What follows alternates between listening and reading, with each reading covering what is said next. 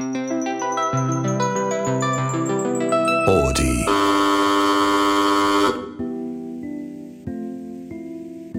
さんこんばんは。二村ひです。こんばんは。映画ドットコムエビタニです。私たち二人が映画にまつわるディープな話を繰り広げる。映画と愛と大人の話。アット半蔵門、えー、今回はですねあの前回、えー、これ見といてって言って、えー、ネタバレありで話しましょうという課題映画が、はい、今公開中のソフトクワイエット。はい、はい、5月19日から公開しております、はい。いや。なかなかやばいものを見せられてしまいましたね。そうですね、はい、まあ皆さんあのおそらく見ていると思うので、まあ、ざっくりだけ作品の紹介をさせていただくと、まあ、マイノリティへの偏見をかなり持つ白人女性たちがあるトラブルをきっかけに、もう取り返しのつかない事態に陥っていくっていうのを全編ワンショットリアルタイム進行で描いたクライムスリラーっていう形ですね。あのこれはスリラーだとか、うん、ホラー映画、あのつまり怪物化け物が、えー、出てこない人間がやってることが化け物ではないか怪物ではないかみたいな、うん、人間が恐ろしいことをしてしまうっていうホラー映画だと撮ることもできるけど、うん、まあ まあ今現実に世界中にあるっていうかもう昔からずっと人類にとってあった差別の話ですよね。さ加害と被害加害の話か加害するっていうことの話か。うね、うん、あのまあ被害者意識から生まれた加害者っていう感じも若干ありますよね。まあまあだからネタバレしちゃうと、うん、あの白人のねなんかなんだろうなあの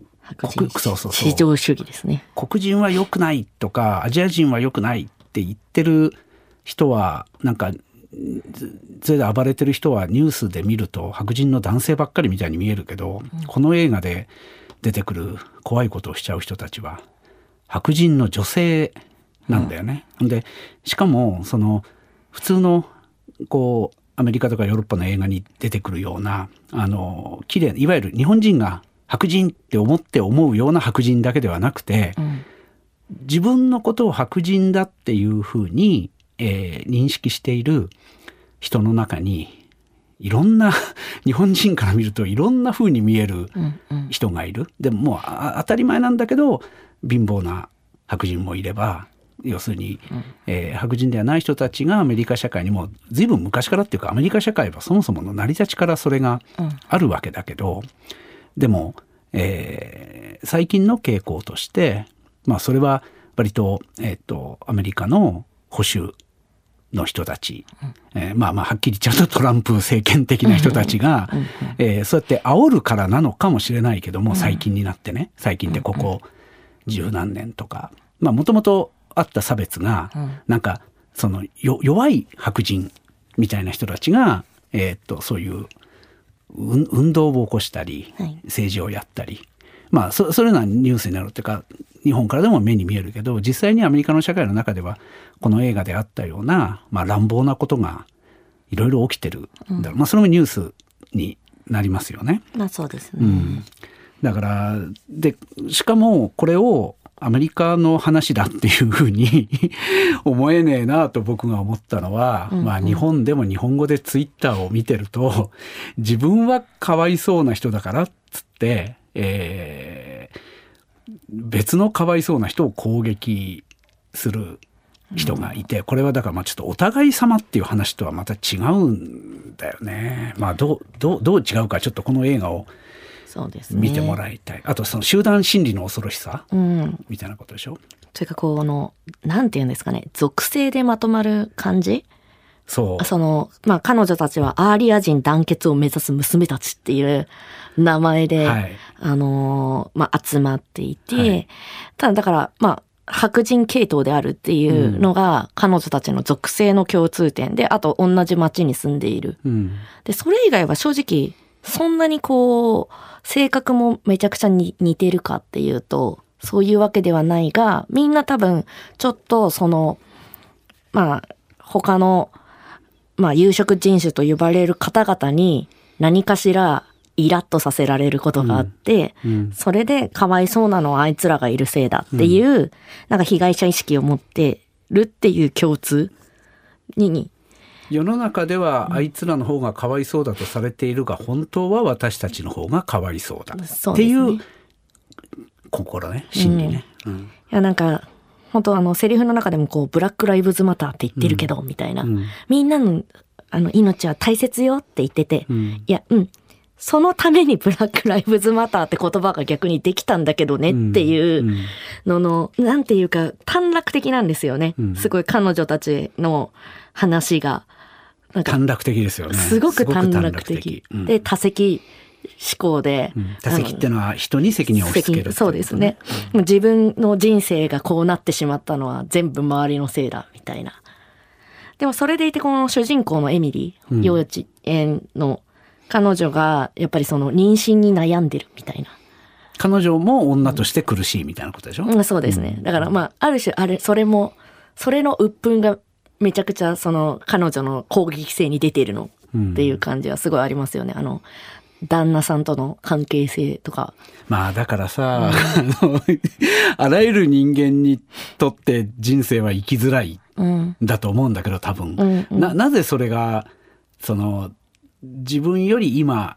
いい思いをしているっぽく見えるけど本来は自分より劣っているはずだ、うん、二重に間違ってるそうですね。両方とも間違ってる、うん、あのそういうふうに 思う、それは例えばまあねこれもうあれだけど自分たちはモテない男であってだから女の方が得をしてる、うんうん、えー、しかも女というのはもともと男に優しくしてするはずのものなのになぜ俺に優しくしないんだみたいなことで、えー、怒るみたいな人が日本にもたくさんいるわけなんあれですよね、うん、女性専用車両は優遇だっていう人ですよね、うん。うん、あのだから成り立ちが違うじゃないかっていう話なんですけど、そのブラック・ライブズ・マターとかもそうじゃないですか、成り立ちを知ってこのなぜこういう施策を取ったのかまでをちゃんと知ろうよっていうのが、まあ、スポット抜けてるんですよね。うん、まあまあ、でもね、これはそう、別に、うん、あの、ここは政治的な議論をする場所ではないのですが、今の、そう、あのね、知ることすごい大事だと思うんですよ。うん、確かに。女性の大変さとかを男性が知る、黒人の大変さを白人が知るっていうのは、とても大切なことなんだけど、まあ、知るのが嫌だっていうとまたそれでリベラルな人怒るんだけど でも人間って知るの嫌なんだよね。本当ですか、うん、いやつまり自分が苦しいっていう状況の時に人が苦しいことを知るとか、うん、世の中は私の言ってることの方が間違ってるっていうことを知る。例えば映画を見たいとかさ、新しい知識を得たいっていうことは、それは僕も知りたいですよ。だけど、知りたくないことっていうのが多分人間にはいっぱいあって、うんうん、でもちろんそれは肯定しないんだけど、うん、知らなきゃいけないんだけどでもそのなんだろう反差別のためにみんなが勉強しなきゃいけないっていう勉強すればじゃあ公平になるのかっていうとさすごい頭のいい人がそういうこと知っていた上で差別ってしてたりするじゃないですか。うん、僕はねだからもちろん社会学的な反差別の勉強も大事なんだけど人権とか大事なんだけど、まあ、この映画見ることの方が早いような気もするんだよね。それはすごい思います、ね、この映画は知識の問題じゃなくて、本当に嫌な気持ちがする、うん、い いい映画。監督もその嫌な気持ちを途絶えさせないためにワンカットにしたって、うん、ああなるほどね。いうふうには結構インタビューで答えてたりして。いて、えっと、監督さんはこの映画の、はい、まあえっと、暴力を受ける側である映画の中で、ね、アジア人のしかもやっぱ女性、あのベスデ・アラウージョさんっていう、今回が長編デビュー作で、うんこれが監督、脚本両方やってるんですけれども、はい。はい、えっと、まあ、お母様が中国系アメリカ人で、はい、まあ、お父様がブラジル出身。なので、まあ、ちょっとアジア系だけど、うん、どちらかというと、まあ、濃いめのアジア系の顔の方っていう感じですね。まあ、なので、まあ、彼女は、まあ、昔からよくそういう差別は受けていたっていうふうにも発言していますし、うん、まあ、ただ、それを被害者は被害者で学ぶことってない。被害を受けているわけだから。うん。うん、だから学ぶべきは加害者だからこの映画を作ったっていうふうには言ってて、私はすごいそれは本当にそうだなっていうふうに思いましたね。そう。あの、うん、僕はさっき知りたくないって言って、うん。うん、それは学びたくないっていうことであって、うん、まあそうなんだよね。被害を受けてる人は加害者に勉強してもらわなきゃ困る。知ってもらわなきゃ困る。っていう話でそれはえっと加害者があの悪魔ではない。人間。差別するのは人間だから、加害をするのは人間だから、やっぱり人間も知ればそういうことしなくなる。うん、あのあとまあ被害者は学ぶ必要ない。それももう本当におっしゃる通りなんだけど、うん、おっしゃる通りなんだけどまあ加害者は学びたくないんだよね。あのう。ん、だからまあそこはもうなんだろう水かけ論になるのでまあまあでもこの映画を本当に僕、うん、あの監督のおっしゃることはそうだし政治的立場はそうなんだろうしね、うん、でもその立場の方が僕は逆にそのあのマニフェストっていうかまあそのそのこの映画についておっしゃってる話とは別に、うんうん、この映画をよく撮ったなって僕が思ったのは、うんうんうん、もう徹底的に加害者の側を描くじゃないですか。はい、まあ当たり前なんだけどね、うん、その被害者がかわいそうだっていう映画じゃなくて、はい、加害者が狂っていくところを、うん、えー、狂って加害者によりなっていくところを描き、うん、それを加害をするかもしれない人つまり普通の人間に見せつける。あのうん、でね、あのいわゆる例えば政治的なドキュメンタリーみたいなのと違ってさ、うん、加害者も同情って意味じゃないよ。寄り添っては全くいないんだけど、うん、終始加害者を醜いものとして描いてるにもかかわらずやっぱりその加害者のそばにいるんだよね。それはこの映画の撮り方だから、それができた。あのちょちょっと今の話から離れて映画の話をするとさ、はい、ワンカット一本の映画一本の映画ワンカットで押すっていう映画ってまあまあまああるよね最近ね。そうですね。VTR ちょこちょこ多い、うん、要するに長回しができるようになったのと、うん、撮影技術そうですね。つなぎ合わせをう。まくできるとかも含めて、うん、あとこれはまあ公開前の宣伝では言えないけど見終わった人にだからいいと思うけど、うん、これまあ本当にワンカットじゃないよね、うん、ちょっと途中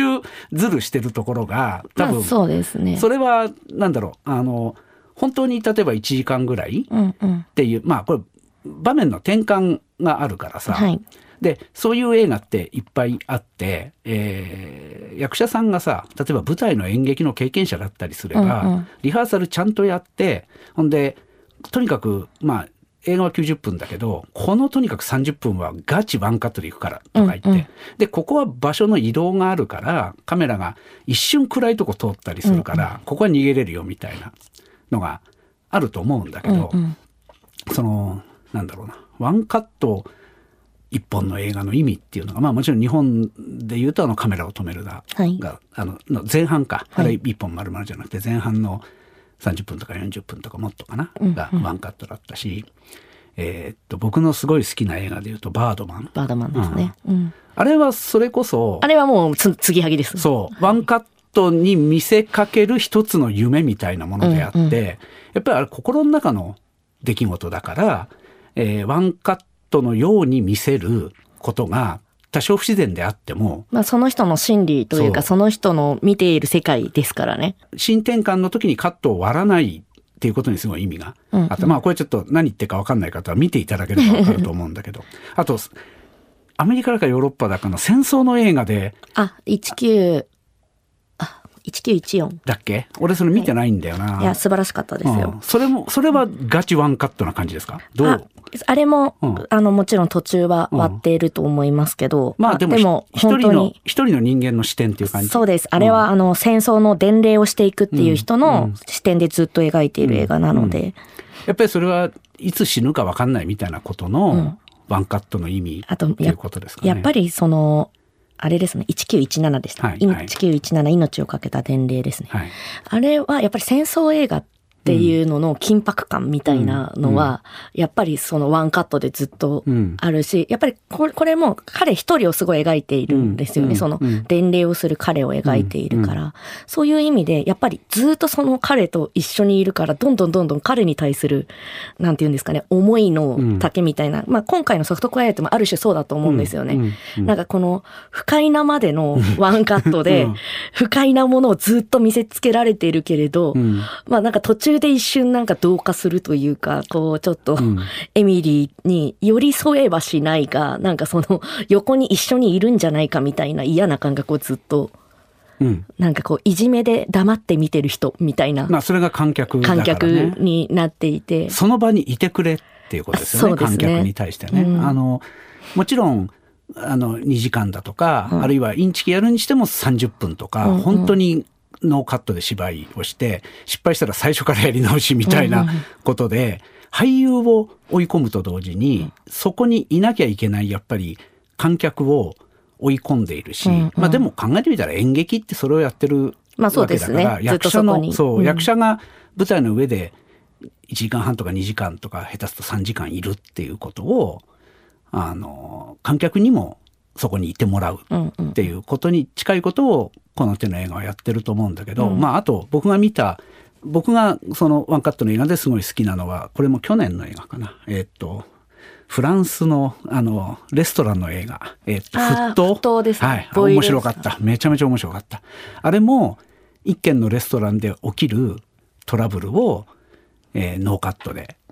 ずっとやっていくわけなんですけど。ボイリングポイントボイリングポイント。はい、はい、そうそう。とてもよかった、フランスだよね。イギリスだロンドンですね。イギリスだ、はい、すいません、ね、失礼しました。そうそうそう。これも95分とかなんで同じぐらいですねソフトクワイエットと。なんかねイギリスに住んでる日本人の、あの作家っていうかエッセイ書かれてるブレイディ・ミカコさんっていう方がいて、うんうん、この人イギリスでそうだそうだイギリス映画だ思い出した、うん、あのこの映画見てほんで自分の親しいレストランのコックさんに「うんうん、いやあの映画やばかったですね」って言ったら「いやあれ普通レストランってああですよって。あの単にキッチンが忙しいって話じゃないのよ、はいはい、キッチンが忙しいだったらコメディになるけど その中で一人のコックさんの人生が狂っていくっていうシェフのオーナーシェフの人生が狂っていくっていう話なんで、うん、やばい映画なんです。これを面白かったんですけど、うんうん、まあでもそうね今度のソフトクエットそのずっと居続けてもらう、うん、あの主人公と同じストレスを観客に与える、うん、えー、っていう意味では、えー、っとある場所でその職場で起きてるトラブルとか戦争で伝令をしなきゃいけないとかとも、うんうん、あの同じっちゃ同じだけど、うん、まあもう一つ嫌なところまで降りていってるのが今回のソフトソフト。クワイエット。はい、はいあの、うん、本当にそういう意味でちょっとホラーっぽさはある種あるんですよね。こう目を離しちゃいけない嫌な気持ちにすごいずっとなるあのホラーだと思いますよ。つまり、人間がなんか薬を浴びてあるいは宇宙人にどうにかされて怪物化するとかじゃなく、うん、本当に特殊効果なし特殊メイクなしで、えー、30分とか40分ノーカットで続く演技の中で怪物化していくでしょ。役者の演技だけで。というかもうもう最初から怪物なんだけどね、うん、あのナチスのマークのケーキ焼いてきた時点で。いやもう本当ですよね、うん、鍵十字の時点でびっくりしましたからね。おおと思いました。あれ日本人が感じるものと多分全然違うんだろう、うん、まあそこは想像するしかないんだけど、いやそう。でね話を戻すと、そこの映画に話を戻すとそうあの加害者が怪物化していくところを描いてるにもかかわらず、うん、僕これがこの映画の90分ワンカットの意味っていうか一番の肝だと思ったのがあのその逆上した白人の女性たちがアジア人の女性たちをボコボコにしている時にふっと静寂が訪れるでしょ。一瞬。一瞬じゃないんだよね、うん、何秒か30秒ぐらいあった。わかんないけど、うん、あれ聞いてんだよね。あれ、ああいうことってさ、あの、まあ、エビタニさんどうかわかんないけど、僕も振り返り見れば自分の人生を、うんうん、まあ、加害行為をとされることをやってきてるんですよ。これみ、みんながそうだと思う。な、何かの、例えば、さっき言ったいじめを目の前で起きていることを目撃したとかそれで何も言えなかったとか、うんうん、ちょっとした不正をやっちゃったとか、うんうん、でもそれで誰かが、えー、良くないあのかわいそうな立場になるってことが分かってて、自分がそれをやってしまったとかっていうこと誰でもあると思うんだけど、はい、その時にさそのことを忘れるために人間ってそこを通り過ぎるんだけどあそこで主人公のあの悪辣な残虐非道な白人女性はあそこで湖を見て立ち止まるんだよね。ひどいことが起きていたしそのひどいことを起こしたの自分なのにね。あれたまんないなと思った。あれただ加害者を告発するだけの映画だったらあのあのシチュエーションないと思うんですよ。あのかといってあなたたちも人間だなのになんでこんなことするのっていうふうに監督側が2段階複雑になった被害者意識でなんでそんなことするのって言ってるのとも違う、うん、なんだろうねあの監督は常に被害者は学ぶ必要ない加害者が学べって言ってるにもかかわらず本当にあの瞬間加害者の気持ちになってるっていうかその気持ちっていうのはえっと有色人種をいじめている時の気持ちではなくて、うん、そこにふっと訪れた空白みたいなね。なんかいやすごいすごいなと思った。ちょっとうまく言えないんだけど、うん、あそこにすごく意味があるというか。でもまあ最後まで見てくれた方に今話してるわけだからネタバレいいわけだけど、はい、あれ最後あの東洋系の彼女は、はい、あまあまあ一人は妹は亡くなってて死んじゃってたんだろうね。そうですね。リリーは死んでますね。お姉さんは、そのまた妹は死んでるだろう。死体は見せないけどっていうところもこの映画の残酷なところなんだけど、うん、お姉さんは水の中から出てきたっていうところで、映画は終わり、まあ、あいつら逮捕だよね、みんなね。まあ、500%司法にかかりますよ、現実に考えたらね、えー、つまり彼女たちの人生終わりなんだけど、うん、主人公たちの、加害者たちの人生、この映画の後に終わるんだけど、そうやって悪いことをして、あの、しかももうその悪いことしてしまうって、あの人たちのなんかもう、ああいう性格で、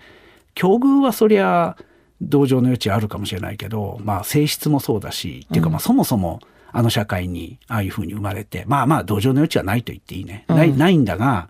ないんだが、そして終わるんだが、彼女たちの人生は。うん、まあ、その人たち、つまり裁かれるであろう加害者にも、あの一瞬、が起きた。あの一瞬って、まあ彼女ただ湖、湖、あの、湖だっけ？窓の外から湖かな。はいはい、あの、まあ、最後に湖ですよね。綺麗な景色を、はい、そうか、あれ最後に被害者を沈めに行く湖なんだよね。すすごい映画だね。だからそれは決して美しい気持ちではなくて、もしかしたらあそこに沈めようと思ってるのかもしれない。そう、でもそうだとしたら、あの景色がやっぱり美しすぎて、うん、うん、なんか、そう。そんなことを、あの、差別される側の、しかも、えっ、と、加害者こそ学べっていうメッセージとともにこの映画を作った監督は、うん、絶対そんなこと一言も言わないし、うん、言えないし、うん、これは僕は考えついてるだけでご本人も思ってないかもしれないけど、でも、あの瞬間、やっぱり加害者の心が描かれてたんだと思うんだよね。その怪物になるんじゃなくて、加害行為の最中にふっと時間が止まって私何やってんだろうみたいな美しいものを見るみたいな。だから映画映画ってやっぱり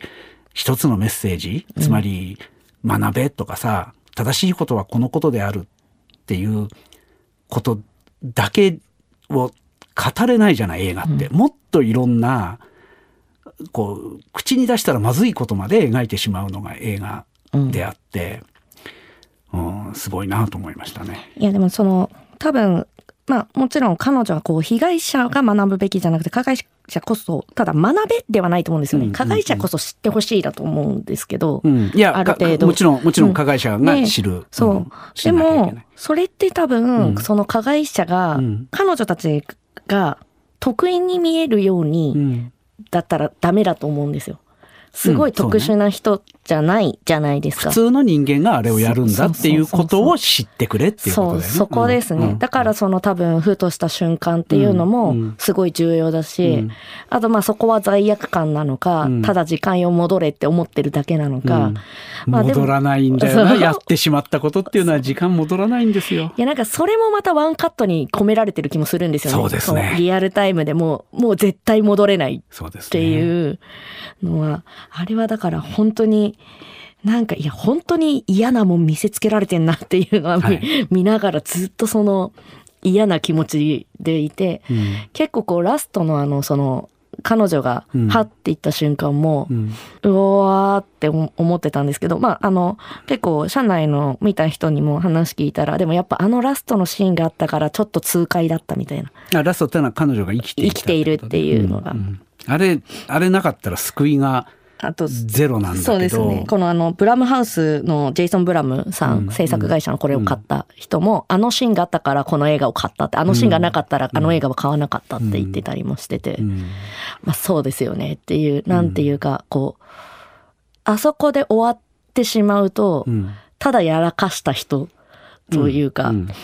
なんですけど、あの最後の瞬間で、あ、きっとこの人たちにも法の裁きが下るっていう、なんとなくの若干安心感は、なんか来るんですよね。安心感なのか、なんか、うん、あ、まあ裁かれるねっていうなんかこう。あの、一貫して、普通の人間が、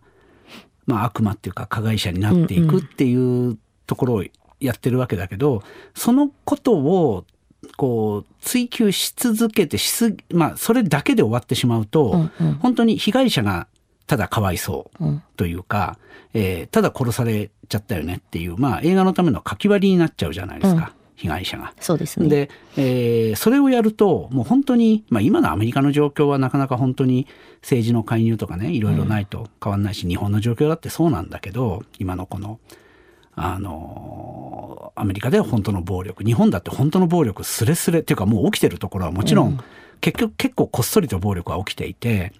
で実際にはインターネットで言葉の暴力が吹き荒れてるわけですけど、うん、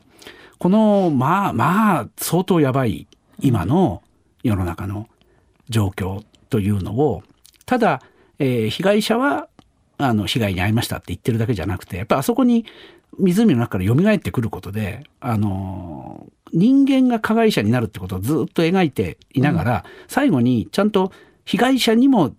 人生があるっていうか、うん、被害者はもう当たり前だけど人間だっていうことを最後に忘れない終わり方だなという気もしましたね。ねだから人間と人間がやってんですよ。うん、いじめって。やだね。いや、なんか、あの、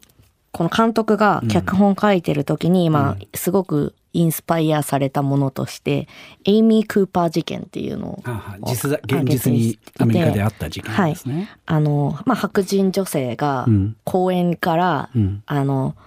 通報して、黒人男性に襲われてるんです。助けてくださいっていう、もう暴行を受けましたみたいな911通報するんですけど、うん、まあそれが全部虚偽と、うん、むしろその黒人男性は、その犬がリードを使わなきゃいけないセントラルパーク内で犬のリードをしていなかった彼女に、犬のリードしてくださいって声をかけたらうるさいみたいな感じで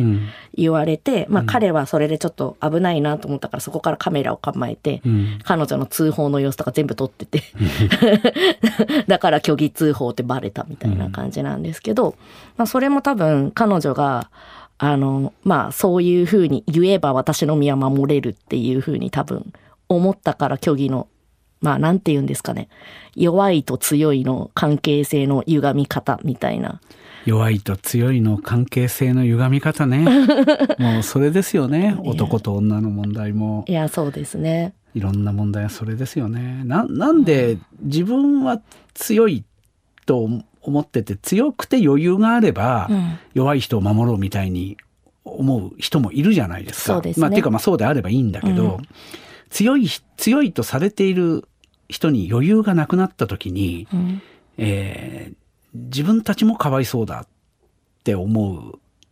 ことのこの正当性のなさね。これは、うん、私あと逆もあると思います。弱いとされているから自分の強さに気づいていない。要は強い行為をしても、その、ね、弱弱いんだから強い行為をしていいじゃないかっていう、うん、なんか謎の正当性。うん、あのえー、っとでもでもそれを言うとこう弱い者の声を封じるのかってまた言われちゃったりするわけでしょ、うん、まあ、だからそれは別に強い武器を持つことは大事だと思うんですけど、うんうん、それを振り回していいかって言ったら、ね、弱いからってそれを振り回して周りの人たちを傷つけることは正しくはないとは思う。で、ね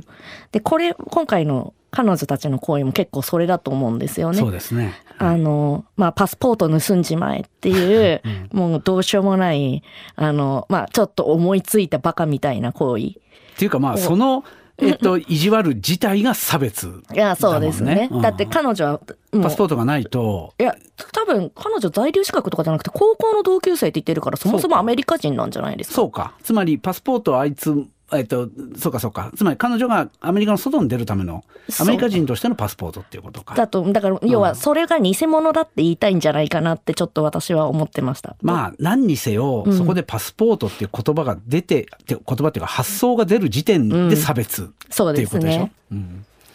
だっていちいち細かくよくよくできてるって言い方よくないね。本当に差別を受けてきた人にしか書けない台本なんだろうなっつうことですよね、うん、なんかやっぱり結構最初は書くの大変だったってインタビューでも書かれていて、うん。うん、なんかその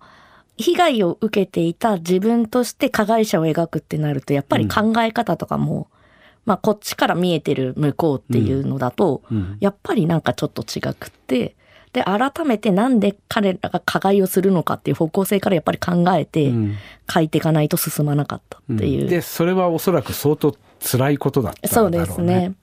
うん、結構その、あれですって、各俳優さんたちともどういうふうにこの役をやっていくかみたいな話し合うと、涙を流す あの俳優さんもいたりとか。だって俳優さんは、メインの人たちはみんな白人なわけでしょ。う、ねうんいや、よくこの映画に出るしさ、彼女たちも大したもんだよね、そこもね。そうですよね。うん、いや、でも本当これは、あの、すごく辛いし、うん、うわってなるけど、うん、とりあえず一回は見てほしいなって思いますよね。そうですね。すねなんかそしてまた配信になってから見ると途中で辛くなって止めてしまったりして そうするとこのワン一本の映画ワンカットの意味が薄れてくるので、そうですね。ちょっと映画館で椅子に縛り付けられて確かに、もうなんか、あれですね。ではある。逆に、虐待ぐらいのレベル感でそこに縛り付けて一切動かずにずっと目をかっぽじって見といてくれって感じはあります。あの、博 士の異常な異常じゃない、なんだっけ、時計仕掛けのオレンジ的な見方をしろというね。はい、まあ、っていう映画もあり、昔の映画でありますので、何のこと言ってるか気になったらそっちも見てください。はい。この映画、まあそもそもあんまりえっ、ー、と、でも日本中で一応これは公開されてる、はい、公開してますよね。そろそろ終わってしまう？そうですね。5月19日だったんで、そろそろちょっと終わってくるところもあると思うので。うん、はい。まだご覧になってないのに、この話を付き合って聞いてくださった方はすいませんでしたが、今からでも よかったら見てください。そうですね。これ、えっと、5月の末、31日、6月の頭？6, 6月になろうという時に、はい、えー、今、この回は、えっと、配信されると思うんですけど、そしたら、えっと、その週の、だからこの金曜日とかにね、ちょっとやばい映画が 6月2日公開なんですね。はい、何何本かあるんですよ。えっ、と、一つが、はい。えっ、と、これフランスの映画なんですかね。はい。えー、フランソワ・オゾン監督の苦い涙になります。はい、これね、ちょっと、いろんな、いろいろ僕この映画に思うところがありまして、もう見たんですけど、あの、でもこれちょっと僕喋り出すと止まらなくなるので、あの、映画 .com のコラムに書きましたので、ちょっと書きましたので、はい、えー、これ要は、フランスの今の監督が、えー、50年ぐらい前のドイツの映画をリメイクしてんですよ。で、もともとの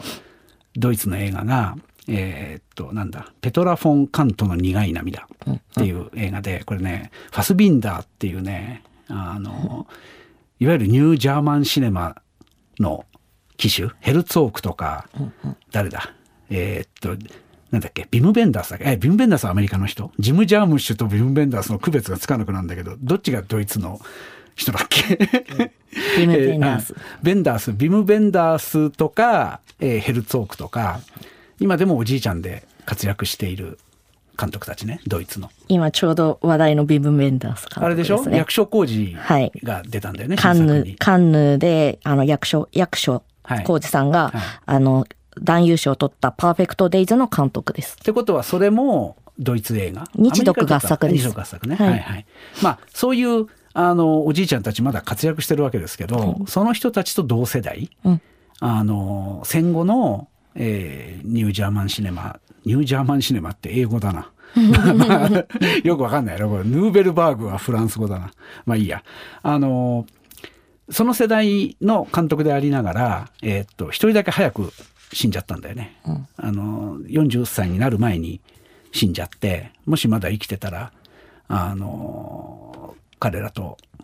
同じような活躍を未だにしていたかもしれないまあでも長生きはきっと無理だったんだろうなっていう、えーファスビンダーっていう伝説伝説の監督って言い方も嫌なんだよなひどいやつらしいんですよファスビンダーっていうのは。でその話をコラムに書きましたので、はいえーよかったら読んでください。でこの今フランスで活躍してるオゾン監督がどうもその自分の大先輩であるファスビンダードイツ人であるファスビンダーのことが好きすぎるらしくて。ででねいろんな記事を見るとリスペクトしてリメイクしたみたいに書いてあるんだけどいやーちょっとファスビンダーのこと知っててっていうか僕もあんまり知らなかったんだけど、はい。見なきゃ見なきゃって思いながら全然見てない監督だったんです、実はファスビンダーのこともオゾンのことも。はい。で今回見てなんかちょっといろいろ衝撃を受けたっていうそれをのことを書いたんですけどこれただのそのいい映画だからリメイクしました好きな映画だからリメイクしましたじゃねえだろうっていう仕掛けがしてあるんですよ。そうですよね。はい、よかったらぜひ皆さんはい劇場で、苦い涙、はい6月2日から公開です。はい。あのーで、それについてのコラムを書いたので、次回のこのラジオではそれについては語らず、はい、映画 .com のコラムで お楽しみいただきはいはいます。あの、でだ次回語るのは、そうですね、先ほども本、の、はい。はい。ちょっと話題に出ました、カンヌ国際映画祭が、まあ、この前発表されたばっかりなんですけれども、まあ、それで脚本賞を取得しました、はい。怪物、日本の映画ですね。はい、はい。是枝監督の、はい。はい、これも6月2日公開なので、はいはい。まあ、この作品をぜひ、あの、見ていただいえて、私たちが語りますので、はい。それを聞いていただければなと。なんだっけ？音楽が坂本あはい。坂本龍一さん。ので脚本が坂本元。元元が違うな、はい。坂本。と、ゆうじさんの。あのーねすごい脚本家なんでしょ、はい。この、人。あそれこそあれですね。あの花束みたいな恋をしたの脚本家ですし、はい。まああのいわゆる月9ドラマの脚本をずーっと書いてた方です。はい。まあ天才脚本家はい。なんですよね。まだ若い方なんですよね坂本さん。そうまあまあ40ぐらいか。40 40代か。はい。是枝さんはもうなんか世界の巨匠に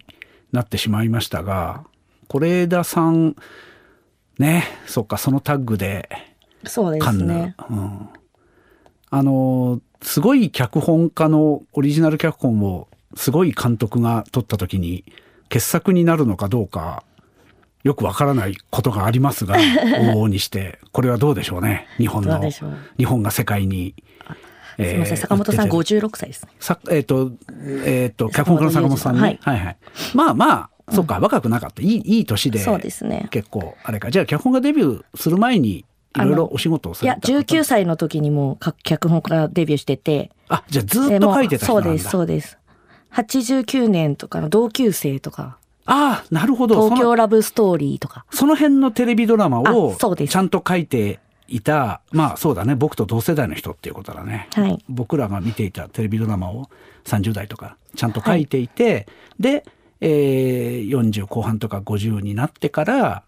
まあ、映画あの、映画の。映画もでも結構前に「世界の中心で愛を叫ぶ」とかうんうんうん「ギミーヘブン」とかで映画の脚本もやられていて、まあ、花今回あの「花束みたいな恋はしした」は完全なる映画オリジナル脚本っていう感じ彼で。彼の書き下ろした物語。そう。そこでまああのもちろんもともとお仕事はすごいしてて有名な方だったけど、花束のオリジナル脚本で大ブレイクっていう感じですよね。まあ、あの結構私の友人たちもすごいファンが多くて、うん、彼の、うん、彼のトークショーとかも聞きに行ってる友達とかも結構いて、まあやっぱりあの、まあ、言葉の使い手として